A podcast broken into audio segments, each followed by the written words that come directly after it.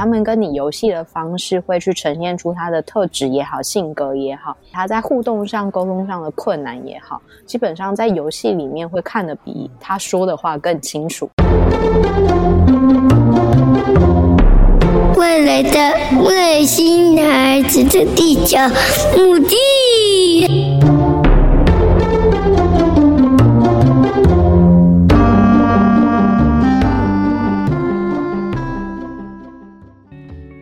欢迎大家收听心理师干杯！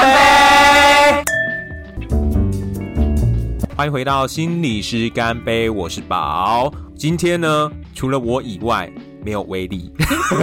但我们有另外一位伙伴，我们来欢迎我们今天从外星飞过来的，来自我介绍一下。Hello，大家好，我是外星孩子的地球日记的地球妈妈。球妈，你刚没讲那个，你要不要多介绍一下你的频道的部分？好，我刚你刚突然开头，我以为要切换台语，还好我现在回来，我爸差点用台语讲。到底的台南人很喜欢讲台语，现在台语台啊，台语台，对对对，但我现在重点台语亚特嘛。好啦，就是呃，我是外星孩子地球日记的地球妈妈，然后我的 podcast 的频道叫做外星孩子地球日记。那为什么会做这样的一个节目？主要是因为我家有一个特殊的小朋友，他是 Elton，然后他的状况是他本身是罕见疾病威廉氏症的患者，再加上他也是 ADHD 跟那个泛自闭的部分。那他泛自闭的部分，其实在呃，我们那时候在台大儿童心智科的医师，他的半年的判断跟评估来说，他觉得他的泛自闭的部分是介于在雅思跟高功能自闭的中间，然后甚至他觉得他是呃品质不良的泛自闭。我觉得这个这个形容词很妙，对，品质不良的泛自闭，对，因为医师觉得他的状况就是好像在社交部分他有高度的社交欲望，可是他在互动上的品质是非常不好的，所以他才会觉得说他是一个品质不良的泛自闭这样。嗯，对，所以就是成立这个频道，主要也是想要把我在照顾这样的孩子的心路历程来去告诉，呃，就是可能家里有类似情形的家长，然后或甚至是说一般的家长来去聊。了解说，哎，可能我小孩子，或是我小孩子周遭的同学，或是甚至朋友的小孩，可能或多或少都会有一些不一样特质的小朋友，或甚至是不一样特质的朋友。嗯、那想要借由这个频道、这个平台来去让更多人去了解不同特质的人，然后也让更多家长来去带孩子去培养同理心跟尊重生命，跟呃，就是去了解更多不一样特质的人，所以才会有这样的频道的产生，这样子。嗯。嗯所以你所谓的外星孩子，嗯，好像就是 医生所说的那一个品质不良，然后你要调频的那一个部分是吗？对呀、啊，因为其实哦，其实有人问我说，为什么要叫外星孩子地球日记？因为对我来讲，呃，我们可能对于一些跟我们特质不一样的人，我们会觉得他很奇怪，甚至是觉得他好像不是活在地球上。所以我把这些不同特质的人给他们一个就就像是外星人的一个代号。那例如说，可能像雅斯伯格症的患者。他们就像是在呃一个完全声音比较小声，然后是一个非常大家都很专注做自己事情的一个星球，就会用不一样的那个概念来去把这些症状把它变成一个像星球的代称，让它变得比较平易近人一点。听起来很美耶，很像那一种小王子那个 B 六一二星球之类的那样子的感觉。对，其实我也是这个节目名称也是因为小王子给我的启发，让我觉得说，其实对每个特质的人，他们就像是小王子，他在每个星球上遇到不一样星球的那些住民是一样的。嗯，我我其实对于医生会提到说他是品质不良，我当然不知道医生到底他的意思是什么啊，但是我觉得品质不良这个东西，我觉得好奇妙哦。对呀、啊。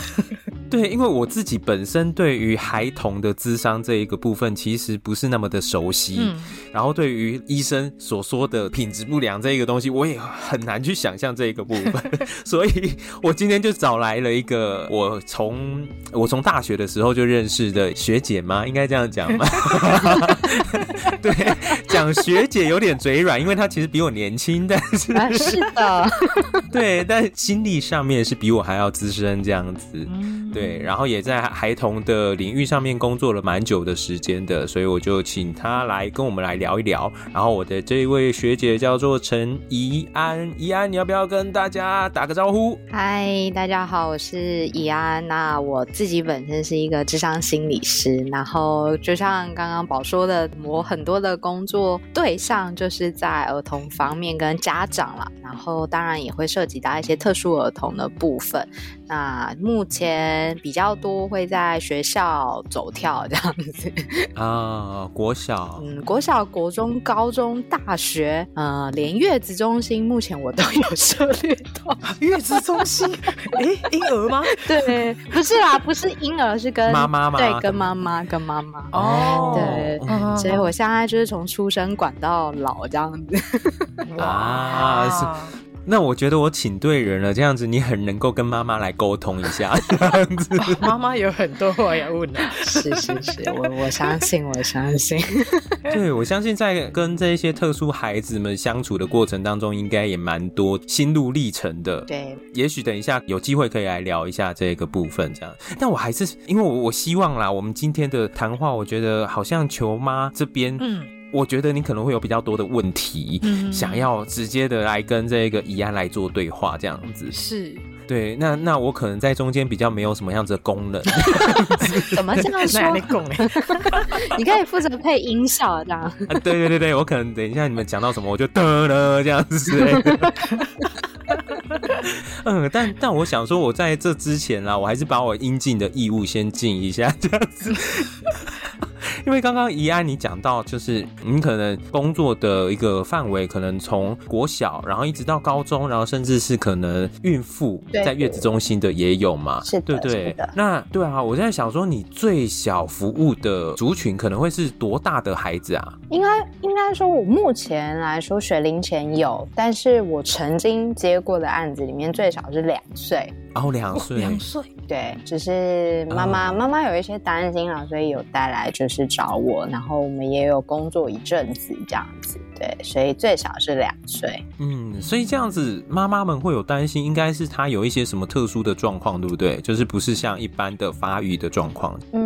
通常这么说，因为小朋友的部分啊，家长难免都会觉得是不是有一些，比如说他在社交上，或者是表达上，或者是一些情绪控管上。可能在比较小的时候，他们当然发育还没有那么宽、那么完善的时候，妈妈们会觉得是不是需要协助一下，可以让他发展的更好？当然，不见得一定有什么特殊的状况才一定会来。有些妈妈可能会想说，会带来稍微了解一下，或者是引导一下，或妈妈得到了一些方法，那接下来妈妈也可以在家陪伴，或者是知道怎么引导，就不一定小孩一定会有什么状况的意思啦。嗯。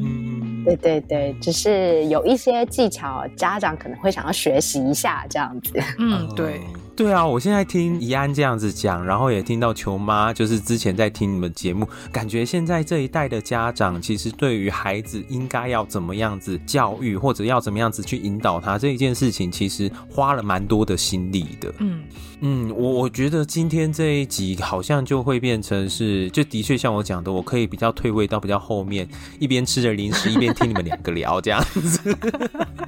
对，我我觉得就就让球妈先问一下好了，就是我今天会录这一集的话，其实是那个时候球妈有提到，就是哎，其实还蛮想要了解关于小朋友的智商的部分要怎么做的，然后可以从什么样子的地方下手。然后我相信，如果像怡安刚刚所说的，两岁的小孩其实很难是用口语去跟他沟通，对不对？嗯，所以应该有一些其他的方法，是我们这一种就只会用嘴巴讲话的人没有办法理解的这样子。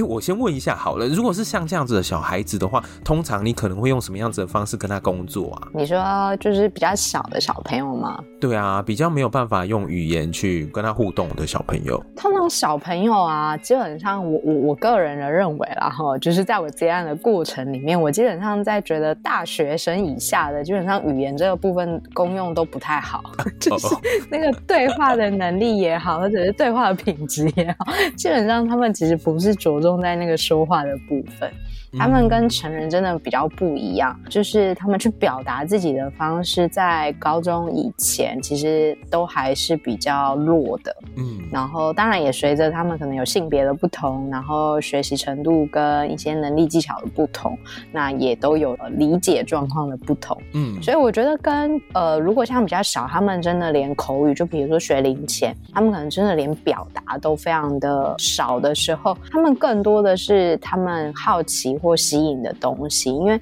还是在孩子的时候，他们的游戏内容还是就是会反映出他们内心的状态，以及他们跟你游戏的方式会去呈现出他的特质也好，性格也好，他在互动上、沟通上的困难也好，基本上在游戏里面会看得比他说的话更清楚、更多这样。哦，借由互动的品质来去看，是的。所以我通常在跟比较小的小朋友的时候，我一般一开始就是稍微让他熟悉我的过程，我会就是。带他看一下我的教室里面的各种玩具，这样子，然后我就会邀请他，啊、他对我就会邀请他，就是你也想要跟我一起玩什么这样。然后通常他们看到玩具都不，嗯、就是也不会说一定要黏在，也也有啦。那个两岁的确也就是黏在妈妈身上，但是就是在我跟妈妈对话以及就是摆着游戏让他自己去探索的过程里，他逐渐可以单独跟我上课。然后就是让妈妈在外面等他，这样子，就是在这里面，他就有一个很大的进步。嗯，对啊，对啊。哎，我不知道这个跟球妈你的，哎，是 Elton 还是？对，Elton。对啊，Elton 就是因为之前有听到你说 Elton 他可能会去早疗啦等等的部分，我不知道会不会跟刚刚怡安所说的部分可以重叠起来，或者是嗯，对你来讲，刚刚他所说的对你来讲有没有意义？这样，其实我们在带 Elton 去上早疗时候，他的确就像刚刚怡安说的，他就是呃一开始他在接触。那个治疗师的时候，他们其实都会比较陌生，会紧张，然后可能他也不敢去跨出那一步去探索。可是后来就是会发现，治疗师他们就会引导他们，就是跟小朋友说：“哎、欸，奶，你看一下玩，我的教室很多玩具哦，嗯、然后你要不要看看这个？哎、欸，这个很好玩哦。”就先引发他们的兴趣，然后等他们放下，已经卸下心防之后，再从那个跟他们玩游戏的过程当中去了解他的状况。对对对，对，其实是是一样的。是的，因为觉得小孩子戒心也不好不好攻防，对，因为他们很黏妈妈，很黏爸爸，对啊，越小的越黏。对啊，就是真的是这样，没错。哎，但我这样子听起来好像跟成人的智商会有一个蛮大的不同，就是对于成人来讲，我们很多时候可能会没有那么的主动要去多做一些什么，可是小朋友好像要多一点的邀请，是吗？没错，没错，在建立关系的时候，嗯、这个还蛮重要的，嗯，跟成人蛮不同的。成人可能有更多会等待他们的呃自己的表达或他呈现的互动方式。但对孩子来说，你没有跟他建立关系，就什么都没有。哎，对耶！而且我觉得跟成人是不是因为成人已经有心理准备，我要去做这件事情，所以他们其实是比较能直接去说出来。可是小孩子通常是被动，可是妈妈或爸爸觉得，哎，你好像怪怪，嗯、想带你去智商看看，然后会或老师建议说，哎，小朋友状况好像不太 OK 哦，那要不要带去智商看看？好像都是比较被动，所以小孩子可能一去就说，哦，我现在这边要干嘛？然后这是谁啊？可能就会有这样的疑问吧。比较多会是这样，嗯、因为小孩大部分都是呃被邀请来的，或者是被被带来的，他们甚至不知道来干嘛。有蛮多小孩都不知道来干嘛，嗯、所以我的小朋友，我家长都会跟我说去找陈老师玩游戏喽，所以小朋友就会很开心这样子，对对对对对。哎、啊，对，我们也都用这招，说哎，我们去找那个梁老师、林老师玩玩具喽，我们今天去跟、嗯、去医院跟老师玩玩具，去玩游戏这样，他就会很开心，说好，我要去医院这样。那通常这样对治疗也比较有效果啦。嗯，可是这样子会不会就是他等到他年纪越长越大，然后可能学校会有一些人会讲说，哎，可能辅导室就是一个很呃奇怪你才会去的地方，还是怎么样子？然后他慢慢的不大想要进到这样子的地方，会有这样子的情形吗？如果有，要怎么样子克服，或者是要怎么样子建立他们对于智商这一件事情的信心？嗯，通常一个部分。我会让孩子觉得来辅导师不一定是一件，就是你是发生了什么，或你很特别，或是你很不乖，所以你才需要来。就是有更多时候会让他们理解，就是来我们也是上课的一种。其实我也会请，比如说他是学校要来的话，那也会请老师，就是表明他是要去上课的，就是上不一样的课，但不是因为他怎么样，就是每一个人都有不一样需要增强的能力嘛。那有人数学好，有人英文好，就像你补习一样，你要去增强不同的能力。他也是来上不一样的课，来增强不一样的能力。而且我后来发现，因为他们有的时候来，大部分就是因为是游戏互动多嘛，所以其实小朋友他们就会都说我要去辅导室玩了，再见这样子，就是他们可以离开正课，反而是他们很开心的一件事情，这样子。对，所以他们好像也不会真的说我非常讨厌或不喜欢。哎、欸，我觉得这还蛮好的哎，因为就是跟以前我们对于辅导室的想象其实有蛮大的不一样的。啊、因为现在人数可能比较多，就需要辅导的人数多，所以 就是教育的观点跟大家就可以理解的更多。嗯哼，好像也是。因为我家小孩 Elton 明年就上小学，然后、oh. 呃，目前老师是呃，新平老师是安排说他是白天在普通班，可是下午必须要到那个资源班去加强，oh. 甚至因为他在社交方面上是有一些状况，所以老师也有说哦，学校像刚刚那个怡安有说，就是学校这边他也会安排一些像辅导室的老师啊，或是像心理智商师来去介入，来去教他们如何去建立一个比较好的一个社交方法这样子，所以我觉得，哎，这样听起来好像。呃，像刚刚宝说的，像辅导师这部分，可能在我们以前小时候会有点污名化，会觉得哎呦，就是有状况你才会去那个地方。但是现在我觉得，可能家长的一些意识抬头，他们可能也会去教育孩子说，呃，辅导室其实就是一个关怀你的地方，就是如果你不开心或者你有什么状况，你可以去那边跟老师说说话，然后你会比较开心，或者是你会在那边得到一些解决方法等等的。所以我觉得现在应该在这部分应该会比较。少有一些问题吧，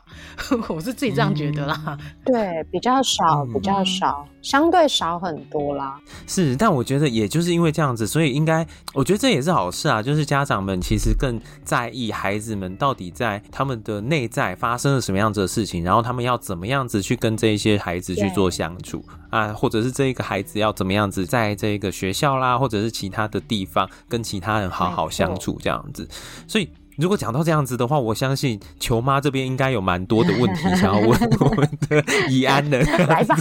对呀、啊，哎、欸，其实我觉得我这边收集到的一些家长问题，大家比较好奇的是，像心智科医生，像一些科别啊，嗯、心智科啊，或者是精神科，嗯、还有像是那个呃，就是哎哎呀，身心科嘛，然后就像一般我们像听到心理智商，嗯、那这到底它的差别在哪里？呃我因为我我我没有进过医院体系啦，不过我就是在很多早疗的呃家长那边有了解到，比较像是这样。通常心智科跟精神科其实是一样的意思，那只是精神科有分成人跟儿童，嗯、哦，那儿童就会叫儿童心智科，但还是它的科别还是挂在精神科下面，嗯，然后只是分类是呃就是是孩子的。然后心智科里面，它本身因为，呃，有蛮多状，就是有一些状况的小朋友的时候，他们会需要评估，所以心智科会有呃心智科的医生，其实也是精神科的医师，只是他们就是专科是在儿童精神这样子的部分。然后在这底下，医生会先稍微做一些判断跟评估，看一下他有没有要做一些什么样的辅助测验，比如说心平啊，或者是职能啊，或者是一些语言等等的测验评估他的状态跟一些测验值到哪里。然后就会去安排所谓的心那个，我记得是临床心理的？对，心理衡鉴。哦，对对对，心理衡鉴，然后一些什么呃什么职能的动态啊，然后其他的一些评估，然后整体评估完，那那份报告就会再回到心智科的医生手上，然后会给一些，比如说这个孩子可能目前的状态是怎么样呢？他需要什么样的协助？那需要协助，他就会再开治疗单。嗯那例如他需要语言，他需要职能，他需要智商，那就会在排进智商课、职能课跟语言课里面，然后去上所谓的疗程的课程。那它的流程是比较像是这样的，嗯、对。哎，我说一下外面，嗯，是。宝，你先说。我我想要问一下，就是关于，就是你刚刚也呃，怡安有提到，就是他可能会帮忙排，可能比如说依照他的需求，然后去排不同的一个治呃治疗课。对对对对。对啊，嗯、那。像他如果说会需要要到智商的部分的话，通常这一些孩子们是有什么样子的状况？然后我们会觉得，哎、欸，那也许需要智商来跟他们上课一下。对，这也是我的问题耶。智商的部分，我是不知道医生会用什么来界定啦。不过在我这边上课的孩子，比较多的需求一个就是人际。人际互动的部分，往往会是家长最明显看到，嗯、因为可能上幼儿园，然后上小学，他就会出现蛮大的人际互动的，嗯、可能连老师就会直接反映给家长，所以往往第一个开始出现的就是人际，他们会觉得他需要有一个。人在旁边引导他嘛，所以就会排智商课。再来就是情绪，情绪往往是人际后的第二个被发现。嗯，有时候是情绪啊，如果那孩子的情绪起伏是比较大的话，那往往情绪会是第二。比如说在学校的他的生气控制不佳，就比如说他一生气起来会把他的东西弄弄乱啊，或者乱到处乱丢乱打，对对对，啊、会暴冲这样子。然后可能连老师介入都比较没有办法做好自我控制的孩子，就是他们还需要额外的协助跟引导的时候，那智商跟辅导也就会介入，那也就比较会进入到心理治疗的这个部分。那通常这两个是最明显会进入到智商课程里的呃原因啦。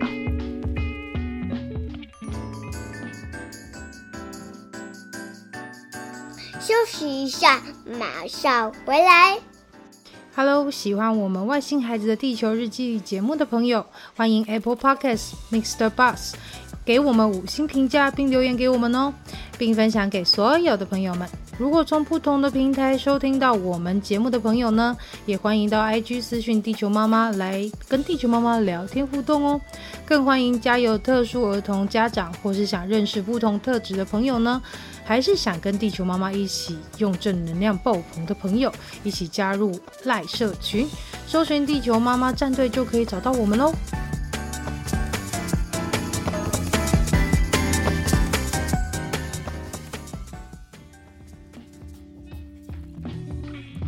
妈，你刚刚是不是有问题被我 被我和谐掉了？你刚刚有要问其他的问题吗？因为这样听起来的话，就是变成说我们在医院，然后医师他可能就是跟我们说，比如说像刚刚一样，有时候要要接受一些像是职能或是物理等等的那一些，这可是这样听起来跟我们去看儿童复健科的那个概念好像是一样的。是的，是一样的。哦，因为我们当初的模式是我们先。去台大的儿童复健科先去看，然后后来由复健科医师他一看就说：“哦，Elton 状况很明显就是有自闭特质。嗯”然后他就跟我们说：“哦，你这个要再去看那个心智科，但是你知道 台大儿童心智科超难排，然后医生他也没办法帮你转诊，说：哦，我没有办法帮你转诊哦，因为那个真的你要自己想办法挂，我没有办法帮你转。对，然后那时候就是每天每天就是凌晨十一点五十九分就开始狂按。”就哇，就像在抽演唱会的票一样，超难，真的真的，我知道。对呀、啊，然后我就跟我朋友说：“哎、欸，怎么办呢？早上按不进去，每天十一点五十五分输入好资料，五十九分开始按，狂按。哦”这是只有在台大特别的状况吗？还是其实各大医院的呃儿童的部分，其实现在都是这么人满为患的一个状况？都蛮难挂的，其实我觉得是哎、欸，因为我们从、嗯。从台大的儿童心智科转到桃疗来，桃疗的那个儿童精神科哦，桃疗这边是叫儿童精神科，哦、我们就有发现，一进去到那个候诊间，你会发现哦，超多人的，然后超多家长，然后超多小朋友，然后各个状况的小朋友都有，然后就是哦，医生看诊，因为。必须得要再跟家长去晤谈嘛，然后再看一下小朋友状况，所以一个个案大概都半小时、一小时起跳，那再加上医生偶尔会迟到，你、嗯、就觉得哇，我明明是四号，我等到快中午这样。哇，超累的。天！然后有时候小朋友就是有 ADHD 的状况，他就是没办法坐坐得住，所以他就会想要起来东看西看，东摸西摸。那你就一边还要去控制他，一边还要等叫号，又怕过号。你过号看两个之后，再才会转到就是过号的人，所以就会等超级久。Oh. 所以我觉得 家长只要听到说啊，天哪，下个月某一天要回诊，就会开始觉得哦，疲劳的一天又要开始。真的耶，好恐怖哦，好像一整天都要耗在那里了。真的会，对呀、真的会。哦，天哪，现在想起来就有点疲劳。我手边就是接触的家长也是，就是他们心智课现在真的好难排，可是诊断又一定要透过大医院的心智医生开才算，所以就比较麻烦。对啊，嗯、对啊。哎、欸，可是如果说他们诊断已经拿到了以后，有没有可能换到其他比较多的，呃，可能精神科？哎、欸，可是现在精神科专科好像也比较多，都会是以成人为主，是不是？耳心科好像的确不多，就是特定、哦、我我听到的就是大概那几间医院有而已。对，嗯嗯嗯，是，而且因为我刚刚也听到球妈，然后还有怡安的分享，感觉上面对于小朋友的状况，其实。那个医院的体系，其实他们呃之间的合作部分会需要建立的更紧密一点呢，比起成人的，嗯、真的，不然家长好疲劳。对啊，应该是说复健科他们可能比较多是做后续的，就是安排治疗课程的部分，他们会比较多可以在这边协助，嗯、就不用再回到心智科开啦。那附健科可能就可以帮你开一些就是职能啊、语言啊这样的治疗课程。嗯嗯，嗯，可是这样子的话，因为人还是很多嘛，所以其实还是要排蛮久的，这样子超级久，都很害怕过号，不然就很害怕排到下午的诊，因为你会发现上午那个都已经看到消耗到四点还就才结束，那你下午的诊你要跟着要等更久，你会觉得天哪，就是我到底是来这边 耗时间啊，还是？然后有时候你一进去，像地球爸爸他其实。对于像去回诊身心科这部分，或者是心智科这部分，他其实有点不太理解，因为一进去我们在跟医生讲孩子的状况的时候，然后那个医生就会听到我们想说，哎，小朋友最近的状况怎样怎样怎样啊，然后医生可能就会给两句话，嗯，很好啊，进步很多啊，然后就。哎，然后就哎，没有其他的建议吗？我们就嗯哦，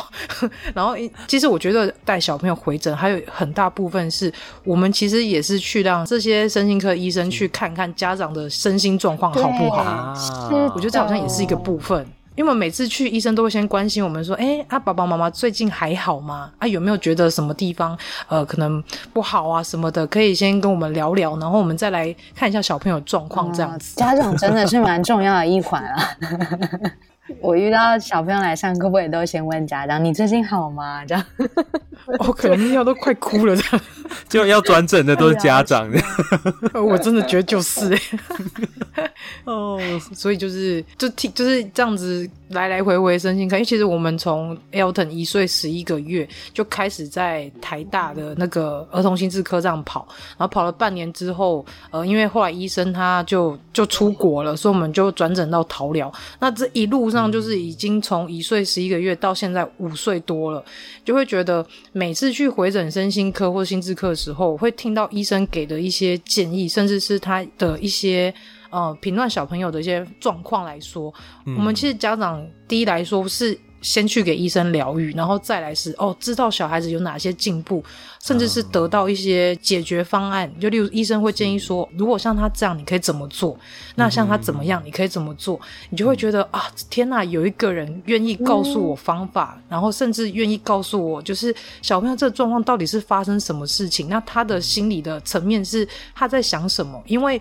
有些小朋友他的口语不好，我们问他又讲不出来。他甚至可能他想要去完整表达这件事情，可是他就是讲的不好，那变成我们还要再去回去跟医生说啊，他有时候会有这样的状况，到底是怎么一回事？那医生再去呃旁敲侧击来去跟我们说，哦，他可能是因为这个部分，所以才会导致他有这些的呃行为或是举止，那我们才会从医生这边知道说，哦，原来是这样啊，然后再透过医生给我们的一些建议，我们再回来去做修正跟调整。所以我觉得身心科跟心智科这部分是真的非常的重要。嗯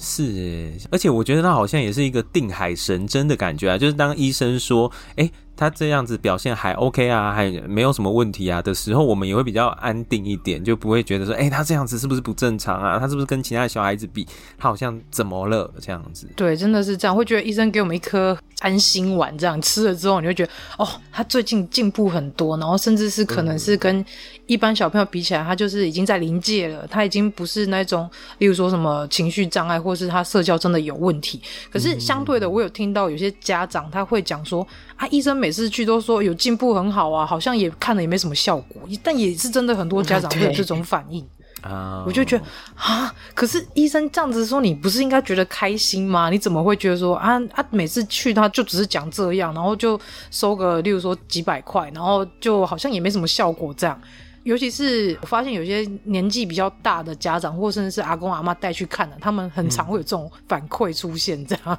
嗯，啊、阿公阿妈刚比较爱看，阿公阿妈自己不是最爱看。对啊，阿伯我跟你阿伯带几，干嘛看这？这样，应该应该说那是角度的不同，就是。嗯有些家长他如果抱持着我去看医生，就像我们感冒就会仰赖着医生开的药吃好之后，我就不会咳嗽，不会流鼻涕，那他就会觉得这个是医生的责任，他要把它治好。对，可是孩子的这个状态，有的时候更多是要在家里练习，或者在他平常的时刻去关注或引导。那他可能更多会希望，嗯、呃，医生有一些建议或看见可以调整什么部分，那就会很受用。可是孩子的改变，或者是有没有明显困扰减少，就是家长的困扰有没有减少，就会是他判断这个医生有没有效的一个依据。这样，所以我觉得那个是触发他对于看医生的目的是什么，我觉得不太一样，会有这样不一样的结果。嗯嗯，哎、欸，不过如果这样子说。其实，在智商的部分，好像就可以去协助家长去面对这一些可能不大确定小孩子现在的状况是怎么样子，或者孩子的互动会不会不是那么合宜啊等等的。他是不是智商，也许就会是补足这一块部分的一个方式啊？对，但难也难在这里，因为他都觉得是小孩要被治疗，不是他。嗯 所以再去带他看见的时候，往往也会需要慢慢来啦。就是当然是会尝试，嗯、但就是他需要很轻微、很轻微的敲一下、敲一下这样。这个时候，咨商师会怎么样子跟家长沟通啊？或者你觉得家长应该要保持着什么样子的心态去面对这一件事情，会是比较好的？通常这也蛮难说一定怎么样是好啦，因为可能家长有家长他辛苦的地方。啊、那因为可能有时候家长就是已经工作很累，然后如果天天学校又接孩子的时候，老师跟你说哦，小朋友在学校又怎么了又怎么了，然后就像刚刚球妈说的，要花了好多的精神带他去看医生，万一又有早疗课，哇，那一天有时候基本上天天都在往医院跑的，嗯，真的，早疗课什么语言、职能、心理，然后又要回诊。又要干嘛干嘛？对对对，就一天到晚通通往医院跑，对家长的身心疲惫，他们其实程度也是很高，所以他们会觉得 有的时候看医生好像没有效，怎么还是被老师抱怨啊，或被老师告状啊，或者又出状况的时候，其实家长的那个他的情绪压力也是很大。嗯，所以有的时候，通常我也会让家长知道说，其实你已经做的很足够，那孩子的进步我们需要一点时间。嗯，就像发展一样，他也需要等待，他没有办法一下子就达到你心中那个好像药吃了就什么病都没有的状况，这样。所以更。多可能就会变成给他一些能量，让他再有力气陪孩子再走一段这样子。嗯，还是以后应该要这样子啊，就是小孩子挂一科，然后爸妈这个时候转一起去转身，对对，转不同的地方看。对，我超多家长都这样说，他们说：“哎，那小朋友上课，我觉得我也好需要哦。”这样，我 对我没有，我需要疗愈哦，我需要看医生。对呀、啊，对啊，呃，可是两边应该是不一样的地方，对不对？如果说是在大医院里面，应该是完全不一样。我我我不太确定医院里面的安排是怎么样，不过儿童那一区应该是专门就是都是儿童嗯，对，对，儿童那区真是专门全部都是儿童，然后你进去就会看到各种状况，小朋友都有，暴冲型的啊，安静在那边玩玩具的啊，要不然就是一直在那边自言自语的，什么什么状况都有。啊、对 对对啊，我觉得其实这样子听起来的话，照顾者要怎么样子能够喘息，其实是一件蛮重要的事情。是的，是的，嗯，真的很重要。因为有时候看小孩子状况这样，然后一些亲朋好友他们又会给你很多压力，例如说他看起来就是没怎样，为什么要看医生？或甚至会说啊，现在只是现在不会讲话，他大一点就会讲啦。像我今天就有看到，呃，有一个家长在讲那个选择性缄默症，oh. 他们就说他们家的小朋友就是到现在已经小二，他就是不讲话。那爸妈也一直带他去看像身心科啊，然后各种科，然后去做儿童智商啊，就会觉得说为什么都没效，小朋友依然依然不讲话，那这样怎么办？就会知道说，其实面对孩子的状况有太多种，然后现在也太多的病因跟太多的一些症状，我们其实当家长的也蛮恐慌的，因为你遇到小孩的每一个状况，你都不知道他到底发生什么事情，嗯，然后可能也你也找不到资源跟找不到方法去，就像我们我们当初知道小孩子有自闭症的时候，如果没有人告诉我说他必须得要去看复健科或是去看身呃心智科的时候，我们真的也不知道该怎么办。因为现在的政府，或甚至说现在的一些管道宣导，也没有做足这件事情，让家长知道说，如果你小孩疑似有这样的状况，他必须得要去看哪一些类别的诊，或是甚至去哪边做一些评估或判断。所以，我觉得这也是我们家长现在目前最呃疑问的一点，就是真的小孩有状况的时候，我们怎么样去求医，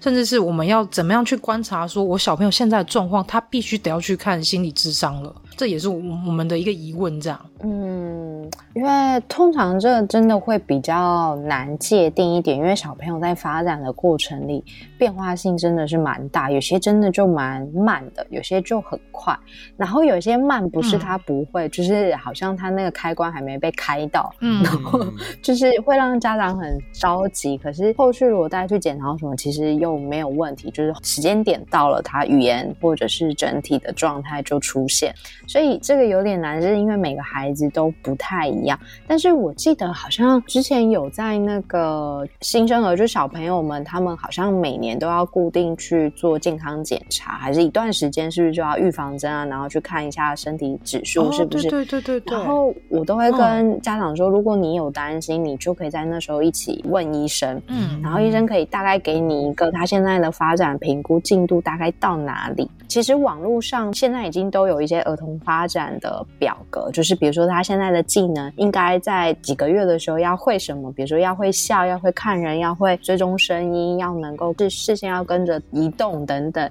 他会有一些发展历程的表格。然后比如说几个月到几个月的时候，他这时候应该要会什么，会爬，会翻身啊等等。这个然后通常这些嗯，在网网络上面找得到这些表格？对，网络上就有了，网络上就有了，哦、就是儿童发展表吧，我记得好像没有没有错的话，这个名哦。其实小朋友的那个宝宝手册里面也有这些东西，但是我觉得很多家长不会去翻那一本，就知道、啊哦、前面要打预防针，什么时候要回诊，就这样，后面不会去翻。对，这就跟使用说明一样。对对对对对对，然后大家就不爱看啊。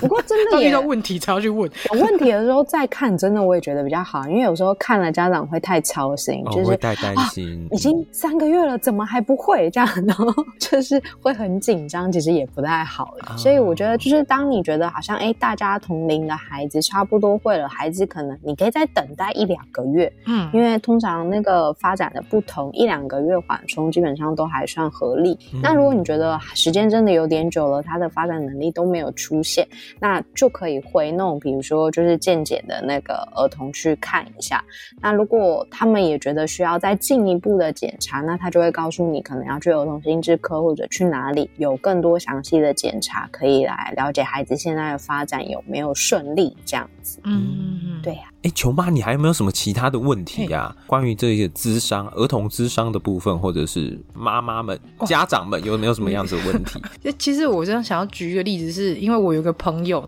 他的小孩其实是雅思，然后他其实一开始是我介绍他去儿童心智科，先去找医师看，医生觉得他的小孩状况没有到很严重，所以就跟他说不需要再继续来做回诊追踪。可是他的小孩就是很明显有一些症状，后来他自己就跑到他们家附近的儿童智商去做，然后他说带小孩子去看的时候，他才发现怎么跟医师说的又不太一样，所以他其实也是蛮矛盾。但是因为他也是呃小孩子在学校上课的确是有一些状况，学校老师也一直在做一些回馈，告诉家长说。呃，例如说小朋友这学期换了一个新的环境，换了新的老师，所以他有些脱序的行为。嗯、例如说，他本来就是会自理能力，可是他一换到新环境之后，他突然就是乱大小便啊，甚至是在走课堂上走来走去啊，就是有一些脱序的行为。像他有遇到这样的状况的时候，他就。觉得那医生跟我说没问题，嗯、那我去找心理咨商师，心理咨商师又说，的确他是雅思小朋友，他有这些特质，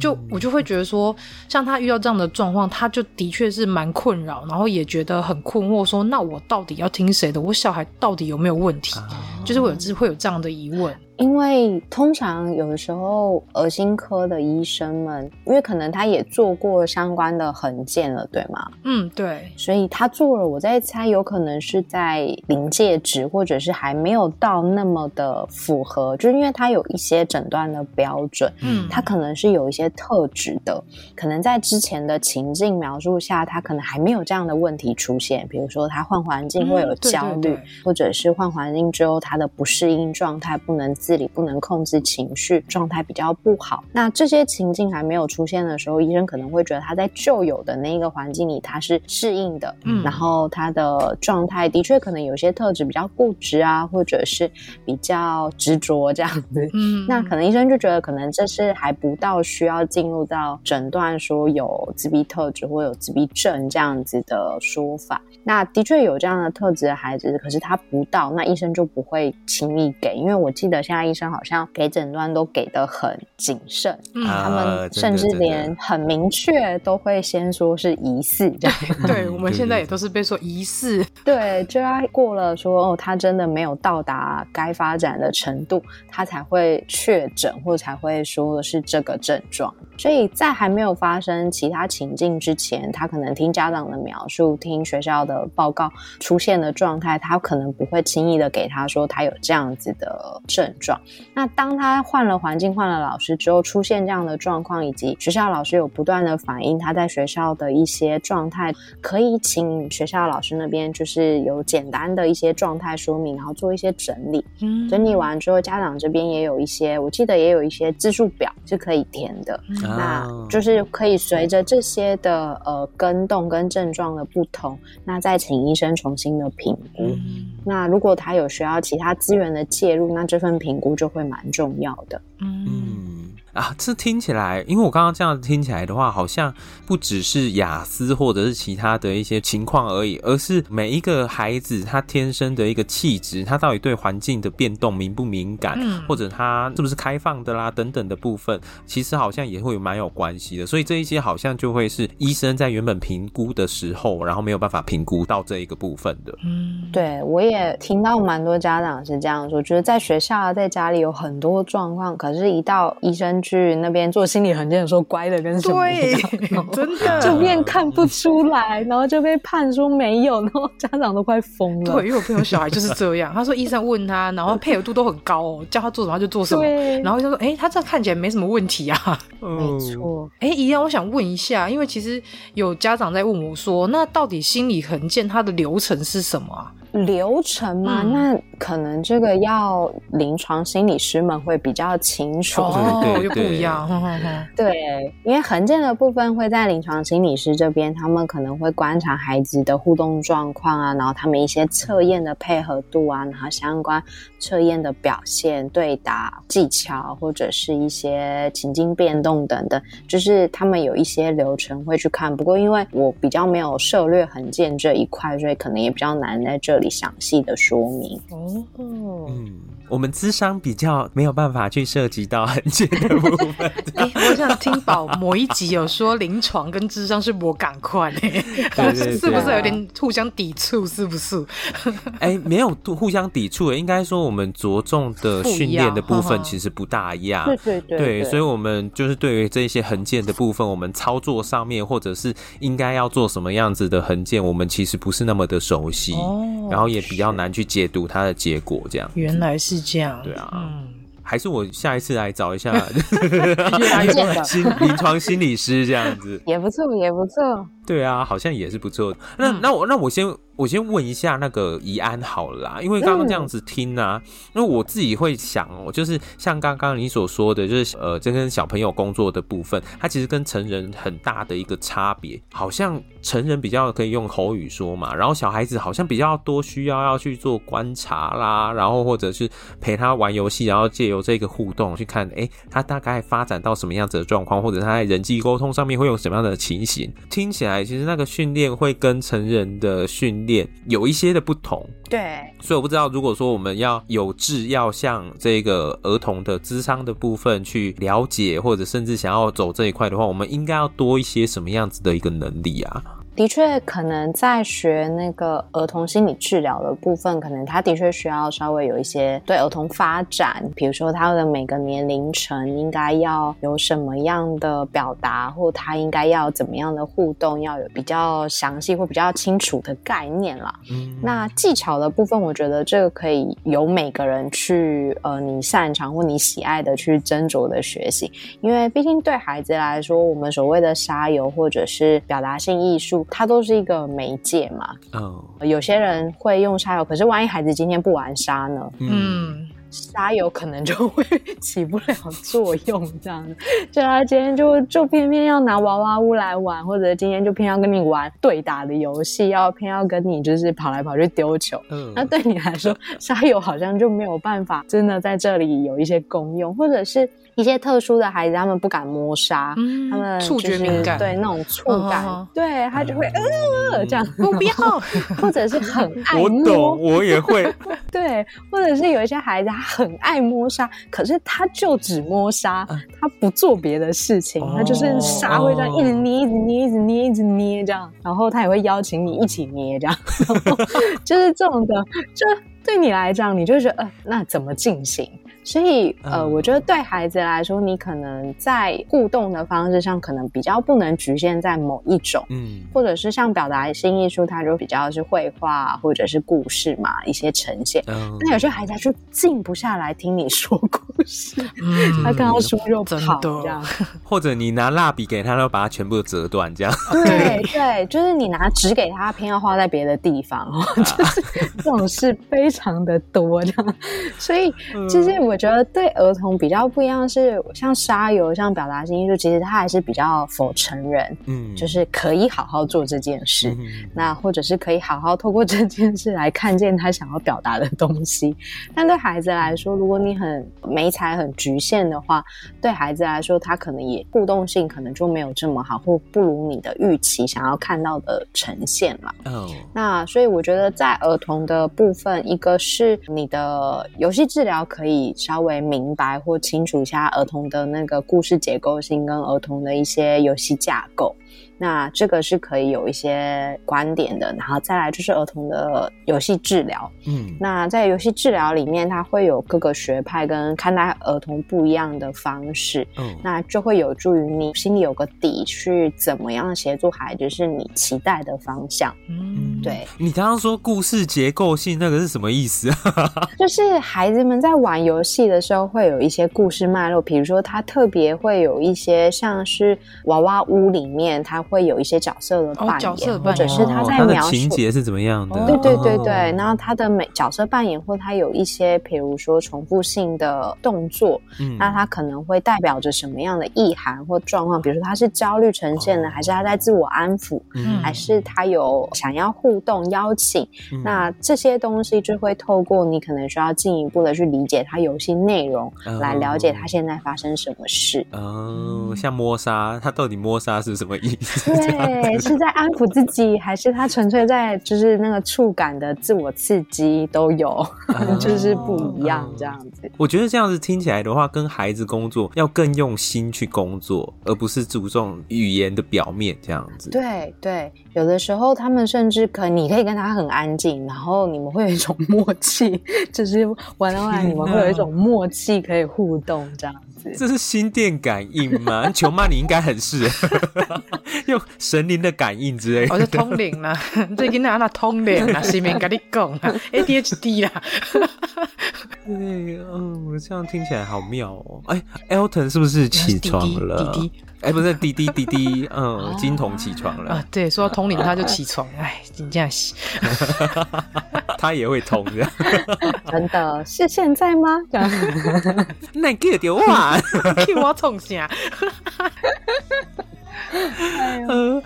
好啦，我们时间差不多，我不知道，嗯，你、呃、球妈，你有没有什么还没有解答的问题啊？要不然赶快哦，最后 最后一个问题，最后一个问题就是我们要如何引导孩子说出心里话？因为这个也是最多家长问的问题之一。是，不过还是得看年纪。嗯，学龄前我通常会建议所谓的心里话，他们就是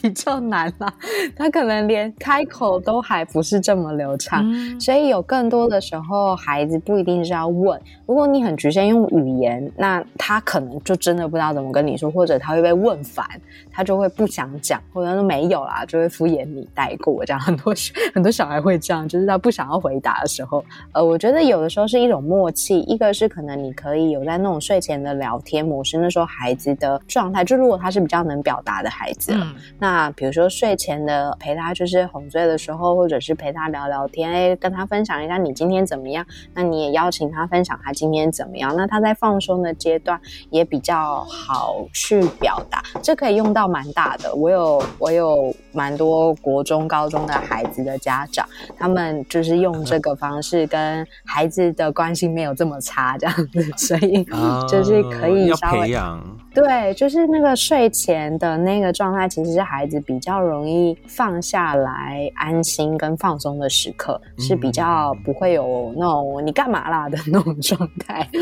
然后，如果再小一点的小朋友呢，就是学龄前的孩子，他们通常比较还是在游戏上。嗯、你通常只要陪他玩一点时间，他就会把他发生的事情表演在他的游戏里面。哦，那通常他们表演出来、表现出来的东西都是他在意的。嗯，比如说有人抢他玩具，嗯，比如说就是呃有人推他，有人欺负他，或者是有人他今天遇到什么不开心，看到谁怎么样了，他通常都在游戏里呈现。所以让孩子主导游戏是一个还蛮重要的关键，他会去把他的内心状态用他的方式呈现出来。你甚至不用问他，你用看的，你也可以在游戏里面多引导他。比如说，他会说哦，这个谁他抢了谁的东西，然后你就跟他说哦，那被抢的那个人。怎么办？然后他就会跟你说这样子，然后就要说，那老师有没有看到？然后他就会说老师在忙，没有空这样子，或者说有人就跑去跟老师告状了，然后他就被骂了，就他会就演给你看，你也不用再多问他是谁，基本上你看他在游戏的过程里陪他在玩游戏，你就可以听到很多他发生的故事，那你也就不用特别问他啦，你就会略知一二这样子，那你真的想再多问，你就可以再问他说：“哦，那真的，那如果你被抢玩具怎么办？”这样子，你就可以在他游戏里面稍微这样带一下，去让他多说一点。哦，我觉得听起来感觉上面父母要克服的那一个关卡，可能就会是在那一个过程当中，不要太快的去截断小孩子想要表达的，然后你能够花一点时间给这一些孩子，而不是哎、欸，那你就怎么样子做就好了，或者是指导他应该要怎么做。哦，好像对于父母来讲比较多的关卡，好像在这里这样子。对啊，刚刚球妈，你想要说什么？因为我觉得刚刚那个怡安在说的时候，跟宝你们在讲的时候，我其实有在思考一件事，就是我觉得现在家长一定要做一件事情，就是要从孩子小时候就要建立一个很好的陪伴的品质，就是真的时间不用太长，可能一天像睡前，像怡安说睡前可能跟他聊聊天啊，或者甚至说陪小孩子玩个游戏，可能五到十分钟等等的，就是。让孩子跟家长建立一个比较好的那个陪伴跟沟通的品质，那让他们无论到多大都愿意跟我们来去聊心里话，这好像才是最重要的事。没错，没错，真的，这个是可以一直保存那个关系，可以保存很久的。对啊，因为其实我身边有很多家长，他们是会说。他就是不知道小孩怎么了，可是就是一直听到学校老师在抱怨说啊，你你们家小朋友怎么了，怎么怎么，所以你要带小孩去看医生。可是，在家长的想法里面，他会觉得啊，我每天工作回来，我看他就是该做事都有做，他又没怎样。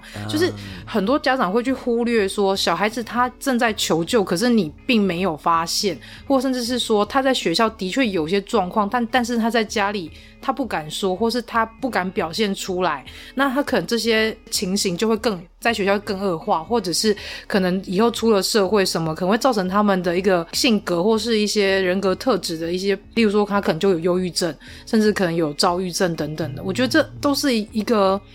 呃，一个循环，一个恶性循环，一个因果关系嘛。所以我觉得真的是想要跟大家说，就是当你孩子。呃，有一些试图他在做一些求救的动作的时候，真的大家要去放大、去观察、去检视小孩子状况是发生什么事了，这真的蛮重要的。嗯，我觉得可能就是安抚自己吧，先安抚自己。告诉自己，好像可以先慢下来，听听他怎么说啦。嗯、对我来讲，这好像比较重要。对啊，要不然家长其实也蛮焦虑的，然后好像也有一些家长自己的责任在身上，好像不能放掉这样子。哦，我想想我都觉得好焦虑哦。还好我不想要当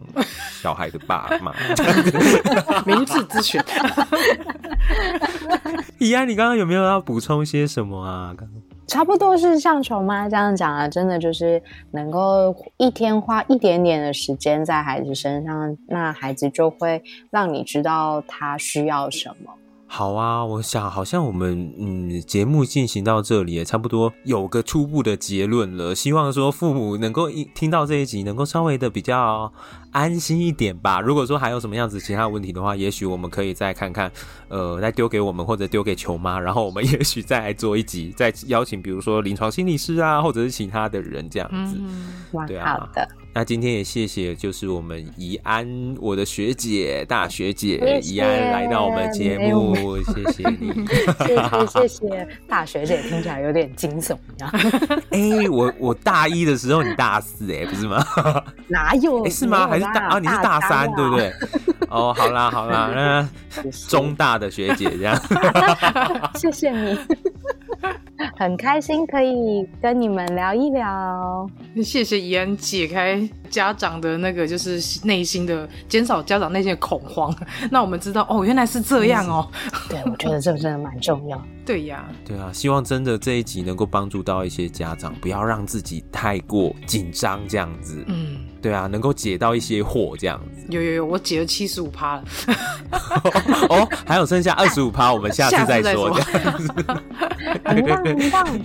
好啊，那我们也谢谢球妈啦，今天能够愿意跟我们在这么晚的时间，趁着 Elton 在睡觉，金童也在睡觉的时候来跟我们录影，这样子。对啊，谢谢你啊，对呀。不会不会，好啦，那我们今天的心理师干杯就到这边告一段落，然后就下次如果有空的话，就再邀请两位，我们一起来呃，再聊其他的一些话题的部分，这样子。好哟，没问题。